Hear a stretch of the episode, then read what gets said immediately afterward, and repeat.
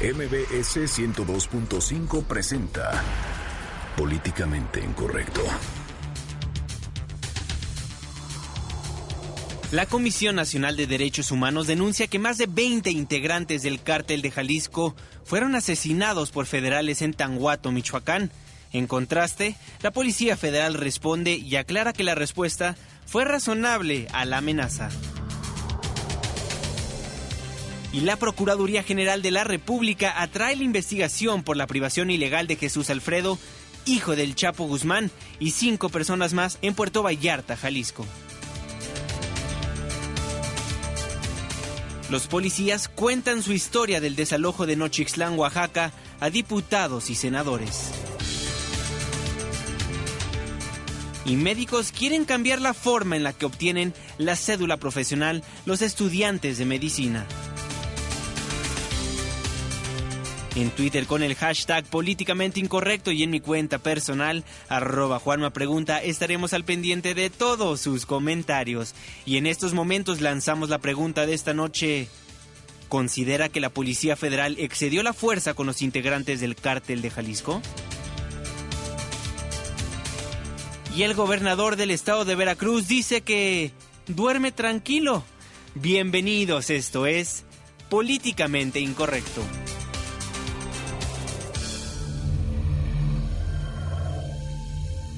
Estás a punto de entrar a una zona de polémica y controversia.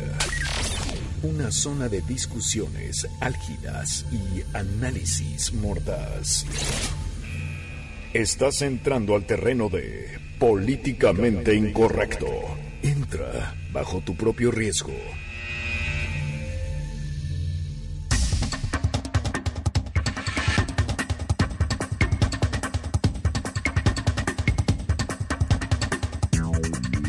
Buenas noches, 9 con 5 minutos. Le doy la más cordial bienvenida a este su espacio políticamente incorrecto, la mesa de análisis y de opinión de Noticias MBS, hoy 18 de agosto de 2016, viernes chiquito y vaya día para la Policía Federal. Claro, día importante en materia informativa porque de revés en revés fue como le fue a la Policía Federal este jueves y también, bueno, pues asuntos importantes en materia de seguridad. Qué bueno que andan por acá y bienvenidos al, al fin, ya al inicio del fin de semana, porque ya, ya es jueves y es jueves de fiesta, reuniones para algunos, jueves, y pues si van pues inviten, ¿no? Básicamente. Muy buenas noches, Irving Pineda. Buenas noches, Fernando Cané. Muy buenas noches, queridos compañeros, queridos radioescuchas. Qué bueno que nos sintonizan el día de hoy. Muchos pues, reclamos ayer, ¿eh? muchos reclamos, sí. Yo, yo vi el Twitter. Dicen que pareces legislador. Pues ¿Será? Pues yo digo que soy plurinominal en este programa, pero no me quieren hacer caso, ¿verdad? Este, no, pero yo con también malas noticias de la policía, porque hoy a mi querido Arne, lo arrestaron ¡Ay, justamente. no, no, no. Eh, crítica de verdad eh, legítima para la delegación Venustiano Carranza, porque su proceder fue totalmente reprobable. O sea, fuera de que sea comercialote para Arne, es que nuestras autoridades no están haciendo su trabajo como deben, siguiendo un debido proceso. Pero ahí es la policía capitalina, no exactamente, exactamente. Porque es mando único. Exacto, pero vamos de una mayor escala a una menor escala, nada más como breviario cultural. Luego me lo inhiben. Pues ahí el llamado para Irán Almeida. bueno, nueve con siete minutos, vamos a darle inicio al primer tema de la noche. Pues nuevamente bloque de seguridad en nuestro país, no nos sorprende a ninguno, pero información importante. ¿Se acuerdan el hecho de, de Tanuato el día de hoy? Empecemos con eso, Irving Claro, vamos a viajar ahora sí que a la máquina del tiempo de este espacio, porque resulta que el 21 de mayo de 2015 nos informaron que había un enfrentamiento de presuntos miembros del cártel de Jalisco Nueva Generación con policías federales. En aquella ocasión, el comisionado nacional de seguridad Monte Alejandro Rubido, que ahora ya, ya no está, ya no está, señaló que en medio de la operación Jalisco, pues había comenzado una averiguación previa porque el cártel de Jalisco se había metido a un predio. Y bueno, obviamente hubo una denuncia y los policías federales llegaron ahí fueron recibidos a balazos por los miembros del cártel de Jalisco. El saldo del enfrentamiento que había durado poco más de dos horas. Así es, casi las tres horas. Sí, casi, casi. había dejado un saldo de más de 40 muertos. Vamos a recordar cómo el entonces comisionado nacional de seguridad daba esta noticia. Se informa que se han contabilizado hasta el momento 42 presuntos delincuentes abatidos y tres más detenidos, quienes formarían parte de la organización criminal que tiene como principal zona de operación el estado de Jalisco. Pues bueno, lamentable lo que pasó el 22, el 21 de, de mayo del 2015. Y bueno, acabamos de escuchar al ex comisionado Monte Alejandro Rúbido, quien explicaba lo que nosotros pensábamos que era la nota en ese entonces. Sí, incluso en aquella ocasión Juan Mafer, él hablaba de que había en, en ese enfrentamiento, se había reportado un policía muerto, hay que decirlo. Ocho vehículos asegurados, de los cuales seis habían sido calcinados, se aseguraron casi 40 armas largas, dos armas cortas y bueno, lo que siempre dicen, y en esa conferencia de medios habían hablado de que había fallecido un policía federal, cosa que ahí a varios nos llamaba la atención porque decíamos, un policía federal y 42 delincuentes muertos. Que ahí los números no cuadraban. No, no, no encajaban, la neta es que no encajaban y hasta uno decía, no hombre, pues los policías federales son más profesionales que Superman. Gracias al entrenamiento y equipamiento de los elementos de las fuerzas federales que participaron en las acciones, no se registraron más bajas o heridos durante el enfrentamiento. Que bueno, desde ese entonces a muchos comunicadores, a muchos periodistas nos saltaba el número de 42 contra 1 porque en enfrentamientos de esa magnitud, pues normalmente los números son bastante similares. Sí, y las bajas son prácticamente igualitarias y la forma en cómo se da a conocer la información pues es diferente a como la dieron a conocer aquí. Entonces ahí era lo que nos saltaba de estos super policías federales, lo que había pasado. ¿No era un comando liderado por Alan Pulido? No, no bueno, eso en el 2015. Eso en el 2015. Y hablando de lo políticamente incorrecto, le reiteramos, la Policía Federal llegó al rancho llegó al rancho a tratar de abatir a este grupo de criminales del cártel de Jalisco. Nada más para que quede muy claro, no fueron ciudadanos comunes y corrientes, eran gente que estaba dentro del crimen organizado. Sí, y fíjate que después varios periodistas, inclusive Punto de Partida, este, este programa de documentales, y varios periodistas se dieron a la tarea de buscar quiénes eran estas personas, estas 40 personas que habían fallecido.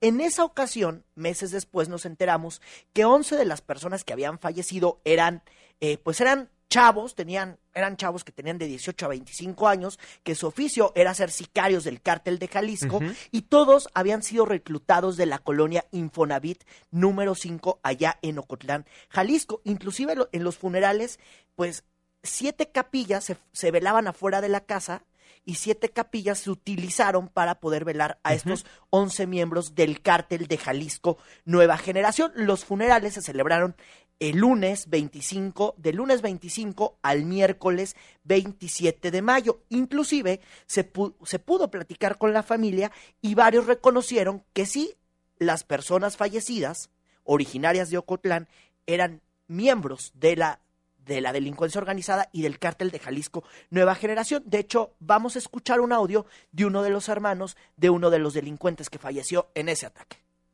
Esa fue la última vez que ya lo vimos, ya de ahí ya no lo vimos. Ya nomás por teléfono nos hablaba, pues que estaba bien. yo digo que al saber que eran ellos los que radicaban aquí en Ocotlán, de haber agarrado coraje con ellos de aquí de lo que pasó. Bueno, y a pesar de que sabemos que estaban, eran miembros del crimen organizado, estaban coludidos con, con el cártel de Jalisco, bueno, pues las historias y los testimonios eran desgarradores, son desgarradores. Son desgarradores y ahí están. ¿Qué es lo que se decía en esta colonia, la Infonavit número 5 de Ocotlán, Jalisco, donde eran estos chavos, que como lo, lo, decíamos, tienen más o menos tenían de 18 a 25 años. Había uno por ahí. Había uno más chavito, uno de 17. Uno de 17, me parece. Tienes toda la razón. Y había uno de 29. Bueno, ahí dicen que sus hijos habían muerto reconocían que eran miembros del cártel de Jalisco, pero decían que habían muerto porque sus hijos habían participado en una balacera en la cual habían fallecido cinco gendarmes en Ocotlán, Jalisco, el 19 de marzo. Estos chavos eran eh, los miembros de la célula conocida como los guerreros del cártel de Jalisco Nueva Generación. De hecho, vamos a escuchar a Juanita, que es Juanita Hernández, que es la mamá pues, de uno de los chavos que falleció en ese enfrentamiento en Michoacán. No tiene los dos dientes, este ojo, este sí lo tiene cerrado, pero este lo tiene así salido, muy salido. Yo lo que le veo en su pecho son quemadas y luego su brazo lo tiene todo como quebrado.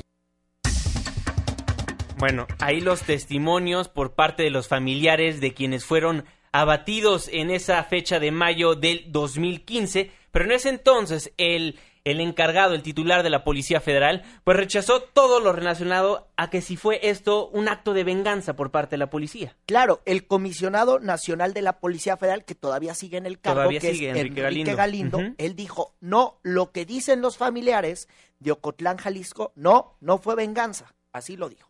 Y las instituciones de seguridad en general, no solo la Policía Federal, no tienen un afán de venganza o de desquite. Bueno, eso lo que conocíamos los medios de comunicación, la opinión pública en general, en mayo de 2015, pero ahora sí, regresemos al día de hoy, al 2016, al 18 de agosto de 2016, y es que la Comisión Nacional de Derechos Humanos afirmó que hubo graves violaciones, pues valga la redundancia, a los derechos humanos allá en Tanhuato, Michoacán. Tenemos toda la información con mi compañera Natalia Estrada. Adelante Natalia, muy buenas noches. Juan Manuel, un saludo para ti y el auditorio al dar a conocer los resultados de la investigación realizada con motivo de los hechos sucedidos el 22 de mayo del año 2015 en el Rancho del Sol, municipio de Tanguato, Michoacán, durante un enfrentamiento entre la Policía Federal e integrantes del cártel Jalisco Nueva Generación. La Comisión Nacional de los Derechos Humanos acreditó el uso excesivo de la fuerza y 22 ejecuciones arbitrarias por policías federales. Vamos a escuchar al Ombudsman Nacional Luis Raúl González. Violaciones al derecho a la vida por el uso excesivo de la fuerza que derivó en la ejecución arbitraria de 22 civiles. Violaciones al derecho a la vida por el uso excesivo de la fuerza que derivó en la muerte de cuatro personas. Violaciones a la integridad personal, legalidad y seguridad jurídica con motivo de los actos de tortura cometidos en agravio de dos personas detenidas. Violaciones a la integridad personal, legalidad y seguridad jurídica con motivo del uso excesivo de la fuerza que derivó en un trato cruel, inhumano y o degradante al que fue sometida una persona.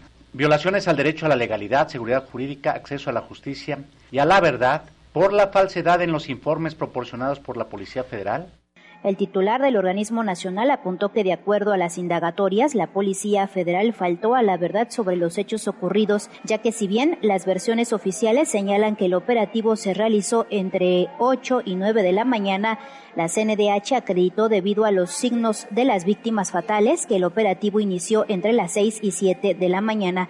Por ello pidió que los responsables sean juzgados y castigados por estos hechos. Esta Comisión Nacional reconoce que las fuerzas de seguridad federales y locales desempeñan importantes funciones con el fin de proteger la vida, la integridad, la seguridad y los derechos de las personas, lo que los convierte en garantes del orden y la paz pública, y que, en el cumplimiento de su deber, enfrentan grandes riesgos al actuar contra grupos delictivos, cuyos integrantes deben ser juzgados y sancionados por las autoridades competentes, de conformidad con las leyes aplicables detalló que los servidores públicos que accionaron sus armas fueron usadas de forma ventajosa y algunas de las víctimas les fueron asociadas armas que fueron colocadas de forma deliberada. Agregó que en al menos nueve cadáveres la Policía Federal manipuló elementos balísticos, movió de sus posiciones originales al menos siete cuerpos sin vida y dos personas detenidas fueron torturadas por federales. Además, se tiene el registro de que dos víctimas que perdieron la vida en este enfrentamiento fueron posteriormente calcinadas, mientras que otra fue quemada aún con vida. Subrayó que no se busca inhibir la actuación de los policías, pero subrayó que esta debe darse de acuerdo a los protocolos de actuación para evitar que se repitan este tipo de hechos y anunció que interpondrá una denuncia penal por todas las irregularidades encontradas contra el total de elementos policíacos que participaron en los hechos y todo aquel que haya conocido y tolerado todos estos abusos. Juan Manuel, la información que les tengo, muy buenas noches. Muy buenas noches, Natalia, muchísimas gracias por la información.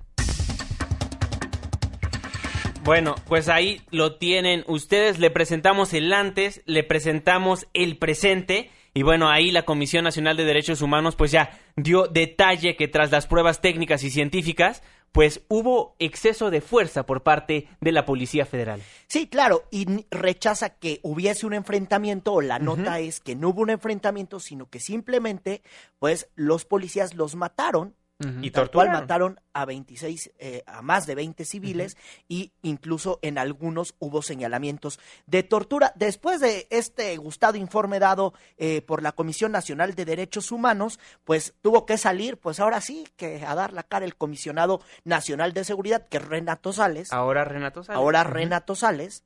Y pues bueno, él aceptó la recomendación, pues no, no le Entre quedaba. comillas, ¿no? Porque Pues sí, sí, o sea, que digas, wow, Dijo, ¿cómo la "Bueno, aceptó? Pues sí, pues sí, la acepto, pero los policías federales respondieron proporcionalmente a la forma en la que fueron atacados por los miembros del cártel de Jalisco Nueva Generación, y así lo dijo en un mensaje a medios.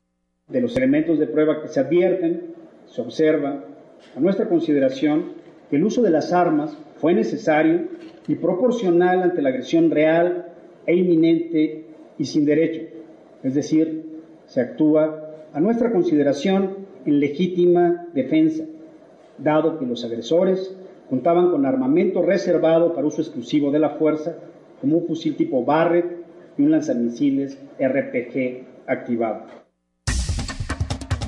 Bueno, ahí la voz de Renato Sales, el actual comisionado nacional de la seguridad aquí en nuestro país. Y bueno, si nos ponemos a analizar el discurso que dio el entonces excomisionado de seguridad y también el aún este titular de la Policía Federal, pues bueno, los discursos son similares. La Policía Federal, tanto la Policía Federal como el Comisionado Nacional de Seguridad, pues siguen en su misma postura. La policía actuó ahora sí que como dice el papelito. Sí, ellos dicen, bueno, eh, fueron porque es la denuncia de un rancho que está invadido por el cártel de Jalisco y teníamos que actuar de esta manera, lo que dice Renato Sales, pero también en este mismo mensaje Renato Sales dijo que bueno, que el chiste es buscar la verdad y llegar pues a dar con los no calificó responsables, hay que decirlo, en este mensaje no habló de responsables, sino simplemente dijo, se debe de saber la verdad, que pues obviamente, pues ya con este informe de la Comisión Nacional de Derechos Humanos, pues sabemos qué pasó. Pareciera, ¿no? Y con todo esto que ya hemos venido presentando de antecedentes, pues ahora sí que la Policía Federal les ganó a los narcos, por primera vez en la vida, ¿no? Pues sí. Bueno, les preguntamos hoy en nuestra encuesta, ¿considera que la Policía Federal excedió la fuerza con los integrantes del cártel de Jalisco? El 30% nos dice que sí y el 70% nos dice que no. Bueno, pues ahí la información, ahí la encuesta que tenemos en arroba Juanma Pregunta. En arroba Irving Pineda. Y en arroba Fernando Canec nos puede escribir también en nuestras redes sociales. En Facebook estamos como Políticamente Incorrecto y también en nuestra página de internet que es Noticias MBS. Oye, también que nos echen una llamada al 5166-1025. Está muy al pendiente la queridísima Itzel de todos sus comentarios. Y bueno, Renato Sales lo único que quiere es encontrar la verdad. La gran idea del nuevo sistema de justicia penal acusatorio no es la obtención de grandes verdades, es la solución de los conflictos. Lo que, lo que nos está exigiendo la sociedad, la ciudadanía, es eso precisamente, que seamos capaces de solucionar conflictos, de solucionar conflictos con rapidez, con agilidad. Hacer esto aportará sin duda a la construcción del México en paz que todos deseamos. Definitivamente es lo que todos deseamos. Pues sí, pero soluciones al haya sido como haya sido tampoco. O sea, el chiste es que se siga un debido proceso. Pues Mira, bueno. aquí, aquí más allá del debido Perdón, proceso pues fue la digo, pues información, ¿no? Qué Fue- raro que Fer diga eso en políticamente incorrecto, me sorprende. ¿Por ¿eh? qué? Pues porque ahora estamos, estamos viendo cómo la policía se está enfrentando contra unos criminales. Hay que decirlo y reiterarlo. Claro, pero aún Se así... tiene que seguir un proceso, sí. Pero mira, ahí es donde viene la línea ética que va más allá de cualquier este, concepción legal. Si tú actúas de la misma manera que los delincuentes están eh, actuando, porque no sigues un proceso de reglas, un proceso de estructura que proteja tu proceder, entonces, ¿cuál es la diferencia entre los criminales y tú? He ahí el meollo del asunto ético. Por eso existen reglas, por eso existen procedimientos y por eso la policía tiene protocolos y tiene acciones específicas que puede tomar cuando hay un grupo de delincuentes que eh, presenta un eh, tipo de fuerza específica en contra de ellos. Y ahí hay mucha permisividad en cierto sentido, pero también hay que seguir procesos. Claro, por supuesto, pero como estamos en políticamente incorrecto y muchas personas pues piensan de esta manera, pues hay que decirlo al frente del micrófono. Nos escribe Adriana, por ejemplo, ahora sí estoy a favor de la Policía Federal, pues no se enfrentó con unos monjes, se enfrentó con un cártel. Sí, claro, aquí no hay que perder de vista y lo escuchamos en los testimonios de inicio, nadie niega que sean militantes o que hayan laborado para el cártel de Jalisco Nueva Generación. Ojo, también no hay que perder de vista que ellos habían matado en marzo de 2015 a cinco gendarmes en un operativo. No hay que perder de vista eso,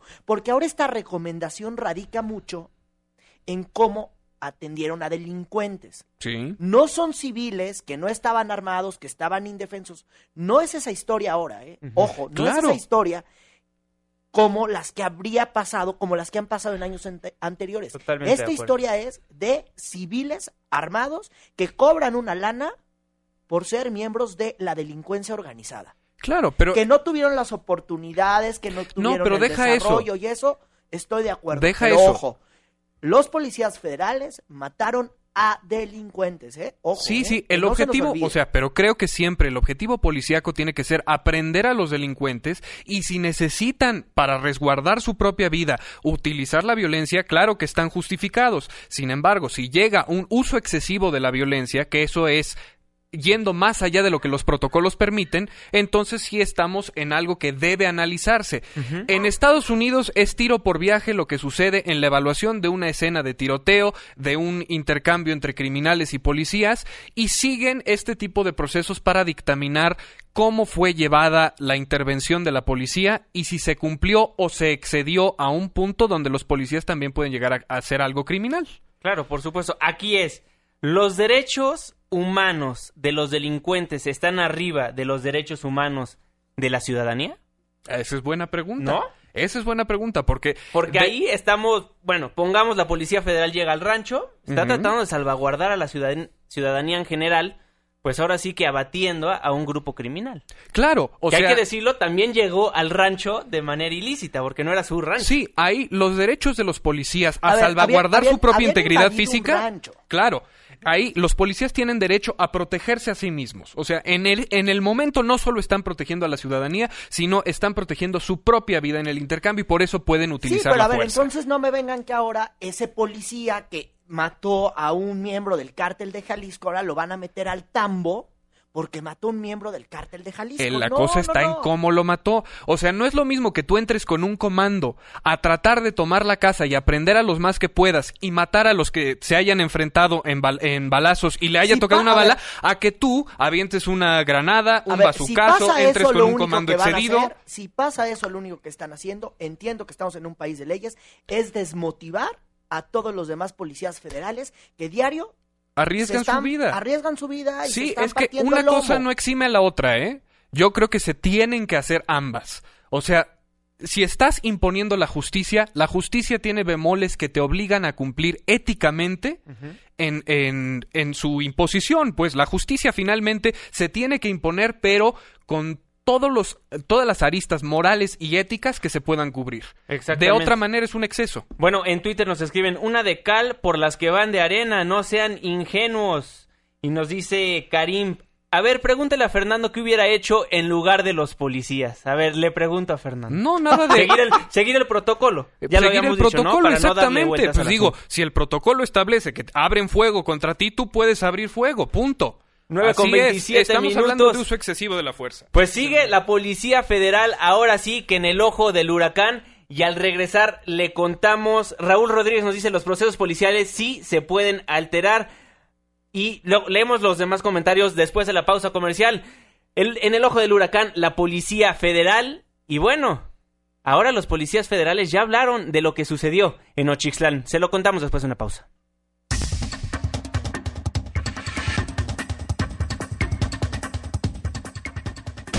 Ya vuelve Políticamente Incorrecto.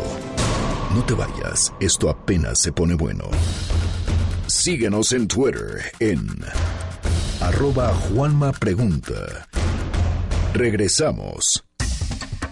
9 con 31 minutos, estamos de vuelta en Políticamente Incorrecto a través del 102.5 de su frecuencia modulada. Muchísimas gracias por ser parte del debate. Y bueno, de los enfrentamientos entre la Policía Federal en Michoacán, nos pasamos a los enfrentamientos que pasaron en Nochixtlán, Oaxaca. Usted recuerda el enfrentamiento entre la Policía Federal y los pobladores de Nochixtlán que se encontraban pues ahora sí que tapando las vialidades, llegó la Policía Federal y bueno, hubo un enfrentamiento que lamentablemente causó la muerte de varias personas, detenidos, lesionados. Y el día de hoy en el Senado de la República hubo una reunión de trabajo de la Comisión Especial de Seguimiento a los Hechos Ocurridos en Ochixtlán. Y bueno, senadores y diputados se reunieron con elementos de la Policía Federal que resultaron lesionados en los hechos ocurridos en Ochixtlán. En aquel desalojo y un policía confirmó el uso de armas. Sí hubo una instrucción de que una pequeña parte de, del personal que, que, acudiría llevara este, su equipo táctico. Insisto, ¿usted llevaba armas? Yo llevaba armas, sí. ¿Qué tipo de arma llevaba? Yo llevaba mi pistola. ¿Qué calibre? 9 milímetros. ¿La accionó? La accioné, sí, la tuve que accionar. Pues bueno, ahí uno de los policías confirma que sí usó su arma, pues bueno, porque tenía mucho miedo. Durante este desalojo, eh, ay, si no nos dijo si tenía miedo o no, pero confirmó el uso de armas y uno de los eh, de los temas también importantes que hubo aquí es el testimonio de un policía que le vamos a llamar. Se identificó como José, hay que decirlo. Los medios de comunicación que estaban ahí, eh, los reporteros de radio solamente pudieron escuchar el audio, estaban protegidos. Los reporteros de tele, inclusive las cámaras de televisión, no pudieron tomar imagen, los tuvieron que tomar de espaldas. Este policía se identificó como, como José y habló de cómo algunos pobladores pues lo intimidaron durante este el desalojo. Esta es la versión de los policías. Falta escuchar la de los pobladores. Exactamente más o menos a la altura de Hacienda Blanca, donde fui sorprendido por varias personas encapuchadas eh, con palos y machetes, ya que fui este golpeado en la cabeza con un palo y amputado una mano con un machetazo, un machete, y fui privado de mi libertad también durante aproximadamente cuatro horas, donde esta gente me gritaba cosas que me iban a matar, que me iban a quemar. Que me iban a matar, que me iban a prender en fuego, es lo que está diciendo este, este policía que se identificó como José. Pues bueno, ahí lo que pasa, ahora sí hay que decirlo, del lado de la Policía Federal. Ojo, aquí falta también que pues esta comisión especial de seguimiento al caso Nochixlan se reúna también con los pobladores, porque no es que estemos tratando de ser imparcial en este espacio, sino que únicamente en esta reunión se llevó a cabo, ahora sí, que la versión de la Policía Federal. Y bueno, también hubo legisladores que hablaron al respecto. Sí, varios eh, legisladores del PRI, de Movimiento Ciudadano, eh, del PAN, fijaron su posición sobre lo ocurrido en aquel eh, violento desalojo que fue, hay que decirlo, derivado de unas protestas por la reforma educativa, por la aplicación de la reforma educativa ahí en Oaxaca. Vamos a escuchar a René Cervera. Que mexicanos enfrenten a mexicanos eh, me parece que es algo de lo cual debiéramos sentirnos de alguna manera todos responsables, porque finalmente no hemos eh, generado las condiciones para que este tipo de cosas no ocurran. Pues bueno, ahí parte de lo que sucedió en esta reunión, pero quien estuvo presente fue la senadora Mariana Gómez del Campo. Senadora, muy buenas noches, ¿cómo está? Senadora, muy buenas noches, ¿cómo está? Hola, ¿qué tal? Buenas noches. Pues senadora, cuéntenos un poquito más qué pasó en esta reunión de trabajo de la Comisión Especial de Seguimiento a los Hechos Ocurridos en Nochixtlán. Pues ya damos cuenta que un policía confirmó el uso de armas. Bueno, aquí es importante decir que el día de hoy recibimos a nueve policías de policía eh, de policía federal, elementos también de la gendarmería y bueno destacar que para nosotros ha sido fundamental Juan Manuel escuchar a todas las voces, escuchar a las víctimas eh, y hay víctimas, insistiría yo en eso, del lado de la policía y también hay víctimas del lado de los civiles. Nos hace falta también escuchar a los civiles y yo espero que pronto podamos estar en Nochislán reunidos eh, con ellos. Eh, te comparto que la relevancia de esta reunión pues ha sido enorme, permite a los integrantes de la comisión pues poder adquirir de alguna manera información de primera mano para el análisis de los hechos, que fue lo que pasó. Escuchar, escuchamos de hecho tres testimonios de em, dos hombres y una mujer. Sabemos que fueron 94 los policías federales lesionados y gracias a sus testimonios también confirmamos que fueron tres los policías que fueron privados de libertad, que era un tema que estaba a debate de cuántos policías habían sido. Eh, y bueno, yo creo que todo esto también eh, nos sirve, nos interesa, por un lado, que todas las víctimas sean escuchadas y que reciban una atención adecuada. Eh, nos comprometimos también el día de hoy a evaluar de manera muy puntual la actuación de los mandos policiales, pero también, Juan Manuel, de las comisiones de derechos humanos. Me parece eh, muy importante porque se han escuchado, sobre todo de la Comisión de Derechos Humanos de Oaxaca, se han escuchado pues versiones muy encontradas entre lo que dice el gobierno federal, el gobierno estatal y lo que dice también de los hechos la Comisión de Derechos Humanos de Oaxaca. Entonces sí me parece que dentro de las investigaciones se tiene que revisar de entrada eh, en su momento el comisionado de Policía Federal nos decía que eh, hubo ese día en Ochislán pues eh, diferentes grupos de civiles que no tenían nada que ver con el conflicto magisterial y que la Procuraduría General de la República estaría investigándolo. Se lo preguntamos a la Procuradora también, se está investigando y para nosotros es muy importante eh, pues lo que ocurrió el día de hoy y las preguntas que se le hicieron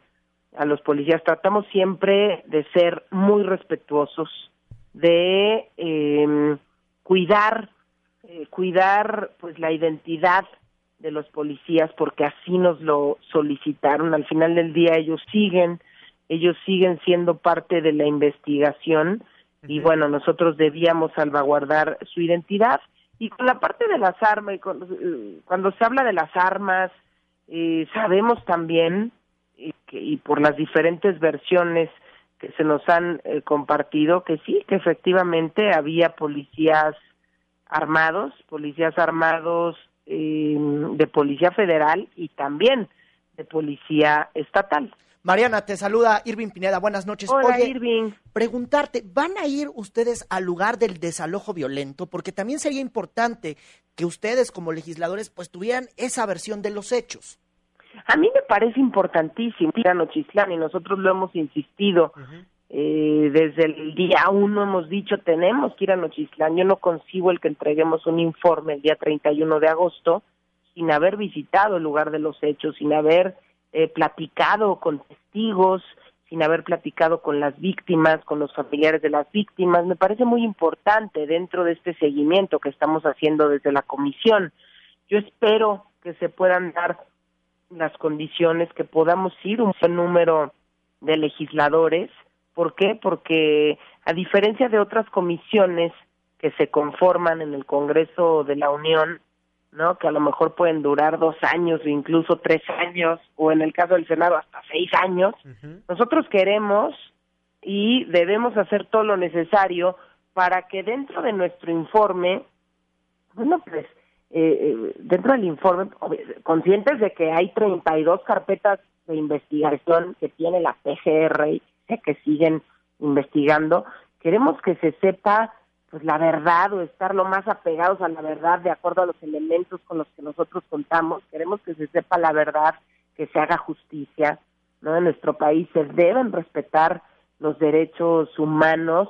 La gente debe recuperar también la confianza en las instituciones. Por eso a mí cuando me dicen y le creen a la PGR y le creen eh, y creen las diferentes versiones, bueno, pues no se trata de, em, como comisión, ponernos del lado de nadie. Nosotros estamos tomando todos los elementos para poder realizar un informe. Claro, porque lo ha dicho en diferentes ocasiones, no son ministerio público ustedes. Ay, absolutamente, ¿no? Hoy que eh, se le cuestionaba de manera directa a un policía que se, ya lo dijiste tú en tu intervención, si se había, si había disparado, si no, qué tipo de arma, o sea, no somos ministerio público, ojo. Claro. Estamos nosotros acompañando la investigación. Necesitamos contar con elementos. Aquí nosotros no, no ponemos en el banquillo a nadie para eh, cuestionarlo y ver de qué manera nos dice a lo mejor lo que nosotros queremos oír. ¿Me explico, Irving? Sí, Yo claro. creo que ahí hemos tratado de ser muy cuidadosos, muy respetuosos y sobre todo no revictimizar a nadie. Nosotros como comisión, nuestro trabajo no es ponernos del lado de nadie. Nuestro trabajo es escuchar a todos, escuchar todas las versiones y a partir de ahí redactar un informe. ¿Qué buscamos? Que se sepa la verdad y que se haga justicia. Hoy, tristemente, la Procuraduría General de la República, mañana se cumplen dos meses de los hechos ocurridos en Ochislán. Murieron ocho personas. Y hoy, desafortunadamente, la PGR pues, no ha podido entrar al lugar. Las indagatorias se han hecho a distancia y a través de procedimientos que no son presenciales. Entonces, yo espero que podamos saber la verdad pronto de qué fue lo que ocurrió y estoy segura que lo vamos a saber. Voy a Esperemos. decir por qué, por el tema de el tema de que hoy la procuraduría tenga bajo custodia todas las armas que utilizaron, ¿no? Que, que se portaban tanto policía federal como la policía estatal resulta muy valioso. El tener las ojivas, ¿no? Las ojivas también en, en su poder, pues resulta muy valioso porque se va a saber perfectamente qué tipo, ¿no? Pues, de qué pistola se disparó literal y van a poder contar con más información. Claro, por supuesto. Senadora Mariana Gómez del Campo, disparó. muchísimas gracias por tomarnos la saber, comunicación. ¿sí? Bueno. ¿Mandé? Senadora, muchísimas gracias por tomarnos la comunicación. Me gana el gracias. corte comercial. Muchísimas gracias y estamos en constante comunicación. Y ya Gracias. cuando se reúnan con otra parte, por favor, está invitada nuevamente al programa. Muy buenas noches. Encantada, gracias. 9 con 43 minutos nos gana el corte comercial, pero no se vaya porque al regresar le contaremos cómo médicos quieren cambiar la forma en la que obtienen la cédula profesional los estudiantes de medicina. Una pausa, ya volvemos.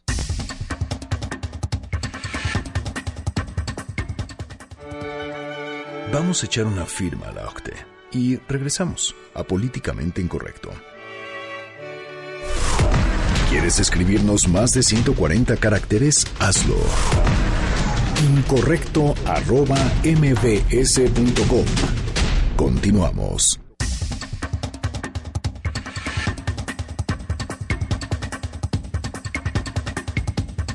9 con 45 minutos, estamos de vuelta en Políticamente Incorrecto a través del 102.5 de su frecuencia modulada. Muchísimas gracias por ser parte de la controversia. Nuestras cuentas de Twitter, arroba Juanma Pregunta. Arroba Irving Pineda. Arroba Fernando Canek. Y bueno, le comentábamos antes del corte, hay médicos que quieren cambiar la forma en la que obtienen la cédula profesional los estudiantes de medicina, porque la gran mayoría se titula siendo médicos cirujanos sin realmente haber estudiado para ser cirujanos. Tenemos en el estudio de noticias MBS al doctor Jorge Cervantes para que nos cuente un poquito de esto y cómo tratan de cambiarlo, supongo que a través de la Secretaría de Educación Pública. Doctor, muchísimas gracias, muy Muchas buenas noches. gracias, es un honor para mí estar en Políticamente Incorrecto, porque llevo más de 47 años luchando por algo política y médicamente incorrecto. Desde hace 193 años los médicos en México han recibido la mayoría de ellos títulos de médicos cirujanos sin ser cirujanos. Cuando terminas la carrera, no eres cirujano, terminas medicina y tienes una embarradita superficial de cirugía, conocimientos básicos. Para hacer cirugía tienes que hacer estudios de posgrado de 5 o 6 años y poderte llamar cirujano. Claro. Pero el grave problema en este país, tenemos un exceso de escuelas de medicina, más de 120, y al ochenta y tantos por ciento de los graduados les dan el título incorrecto de médico cirujano y lo que es peor, una cédula que es una patente para ejercer lo que dice en el título. En el título dice médico cirujano. Y con ese título y esa patente operan Imagínate que te opera alguien que no es cirujano. Claro. La cirugía es una especialidad muy difícil, muy dura, que se lleva muchos años, como un buen vino, requiere muchos años de maduración para llamarte a llamar cirujano. Por supuesto. Doctor, aquí, ¿cuál sería el objetivo? ¿Cómo van a tratar de cambiar esto? Bueno, yo terminé la carrera de medicina hace, 100 hace 53 años, perdón, y me dieron el título incorrecto. Lo guardé en un cajoncito y me fui seis años a la Universidad de Georgetown en Washington a un estudio de posgrado para convertirme en cirujano y logré allá el título máximo de doctorado en cirugía. Regreso a mi país y veo que compañeros míos que terminaron la carrera junto conmigo operaban y mataban gente. Desde entonces empecé esta lucha. Toqué las puertas de la Secretaría de Salud, de la Secretaría de Educación, de las universidades, nadie me hizo caso. El día que cumplí 75 años, llevaba ya 50 años de cirujano, le di a guardar mi bisturí a mi señora y le dije voy a hacer otra cosa para luchar con esto. Y me metí, la, secret- la, la única institución que me abrió las puertas fue la Facultad de Derecho. Y me metí a estudiar Derecho. Y en abril de este año logré un doctorado en Derecho. Con- y mi título, mi tesis es las implicaciones legales de ese título incorrecto. Tenemos que luchar porque las escuelas y facultades de medicina del país expidan un título incorrecto, eh, eh, un título correcto para lograr salvar vidas, porque hay muchos, en estos momentos, muchos médicos cirujanos operando pacientes y causando tragedias y muertes. Oiga, ¿y usted va a buscar una reunión con las autoridades de educación, me refiero con Aurelio Nuño o con alguien para cambiar el plan de estudios? Porque se hablaría de cambiar todo un plan de estudios, inclusive en escuelas privadas y en escuelas públicas, porque cuando uno estudia en la UNAM, eh, en escuelas privadas, bueno, pues como usted bien lo dice, sale con su título de médico cirujano. Bueno, el- el- la situación es muy sencilla. Yo no he hablado con Nuño, no lo conozco, pero he hablado con secretarios de educación ¿Pero previos. lo va a buscar? Eh, no, ahorita con el problema que tiene de los maestros, dudo que me pueda atender. Eh, pero he hablado con los que han sido secretarios de educación, secretarios de salud, rectores de universidades y da- no le muevas. Llevan 193 años desde que México adquirió la independencia. En 1823 empezaron a darse títulos de médico cirujano. No le muevas, es una costumbre ancestral. Esa costumbre ancestral causa muertes y tragedias. Entonces, no le han querido entrar. Yo creo que eh, si logramos, es muy sencillo, lograr que las escuelas de medicina di- den título correcto que es licenciado en medicina, es una licenciatura. Si no les gusta lo de licenciado, médico, médico general, pero quitarle el, la palabra cirujano, porque con eso y la cédula es arma mortal. Y doctor, ¿hay algunos... Licencia para matar. De- claro, definitivamente. literal. ¿Hay datos duros recientes eh, o de alguna investigación que nos lleve a una correlación entre malpraxis a raíz de tener este título? No, datos duros no hay. Pero te puedo decir que hay miles de casos que ocurren todos los años. En México se estableció hace como 18 años la Comisión de Arbitraje Médico. Ahí llegan miles de casos todos los años, 10, 11 mil, de quejas de todos lados, de, contra todo tipo de, de Negligencias. problemas médicos que la gente se queja. Pero hay casos duros que digan es tantos ocurren al año, no, no, no hay, no existe esa estadística. Yo hace muchos años me gané muchos enemigos publicando mi primer libro, Iatrogenia en cirugía. Iatrogenia en cirugía es el daño ocasionado por el cirujano. Bueno, me amenazaron hasta de muerte. He, he hablado de esto en muchos congresos, en muchas instituciones y he recibido eh, críticas y amenazas, pero hay que seguir luchando. Es muy sencillo pedir que se eliminen los títulos incorrectos. No, claro, porque es para el beneficio de los ciudadanos, porque si les entregan, ahora sí que como usted bien lo dijo, una licencia para Para matar y no sí. están literalmente bien educados en esa materia que es la cirugía, Ajá. pues bueno, es un gran problema para todos nosotros. Pero desgraciadamente la mayoría de la población en México no sabe la diferencia. Médico cirujano, ah, pues médico cirujano, no. Deben, el que necesite una operación tiene que preguntar, ¿usted es cirujano? ¿Está certificado como tal? Porque ahora sí tenemos la Asociación Mexicana de Cirugía que, pre- que ve que todos los que terminan la, la especialidad en cirugía estén debidamente certificados y recertificados. La cédula que te dan como médico cirujano es eh, permanente, no tiene ca- caducidad, es válida en todo el país y no hay quien te la cheque. Eso es gravísimo. Claro. Pues bueno, doctor Jorge Cervantes, muchísimas gracias por venir a Políticamente Incorrecto y platicar con nosotros de un caso que es bastante llamativo, ¿no? Bueno, les agradezco a ustedes.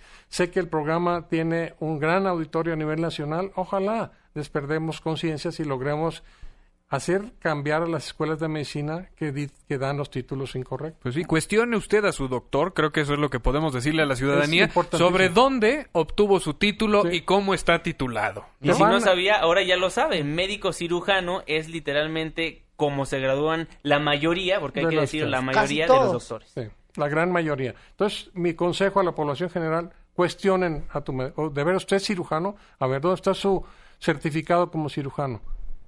Sus estudios de, de posgrado. El médico, que después de seis años de graduarse de medicina, no tiene nada de cirujano. Requiere una especialidad de muchos años. Aquí en México son cuatro, en Estados Unidos son cinco, en Alemania son siete, antes de que te den permiso para operar. Bueno, doctor Jorge Cervantes, muchísimas gracias por estar Muchas aquí. gracias. Con mucho gusto los opero el día que quieran. Gracias, doctor. 9 con 52 minutos, una pausa, ya volvemos.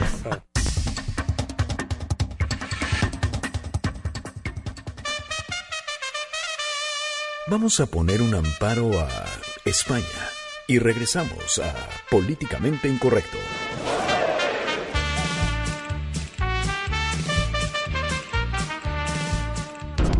Porque tu opinión es importante, llámanos al 5166-1025. Continuamos.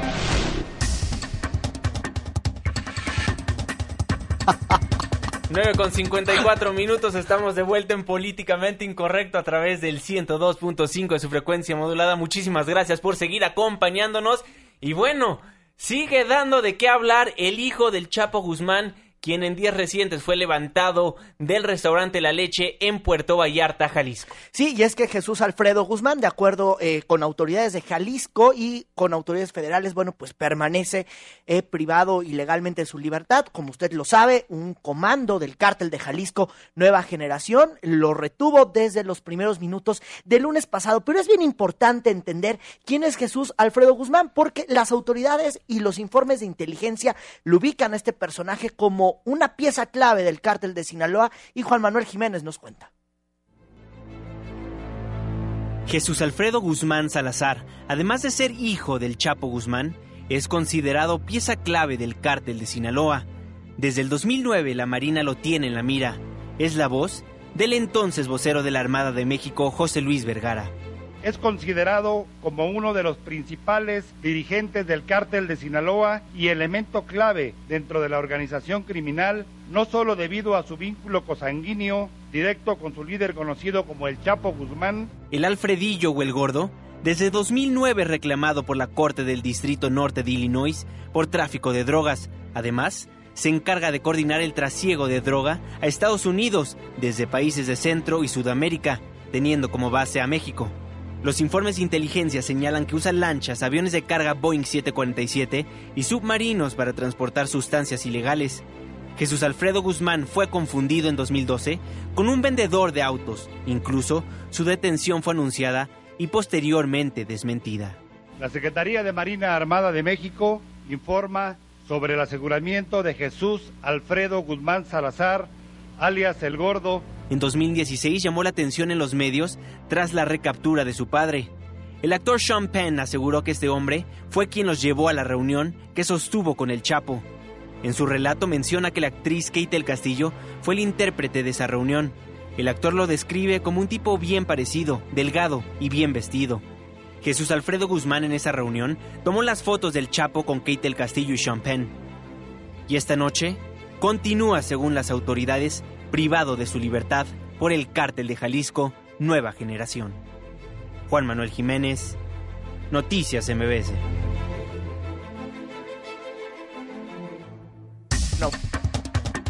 Bueno, pues ahí la importancia de lo que tiene, eh, pues sí, la retención ilegal de la libertad o la privación ilegal de la libertad de Jesús Alfredo Guzmán, el hijo del Chapo Guzmán. Y también sobre este asunto se informó que la Procuraduría General de la República se hará cargo de esta investigación. Así lo confirmó José Ramón Ernesto Vadillo, que es, pues ahora sí que el encargado de la PGR, pero en Jalisco, de la delegación de Jalisco. Aquí lo que dijo.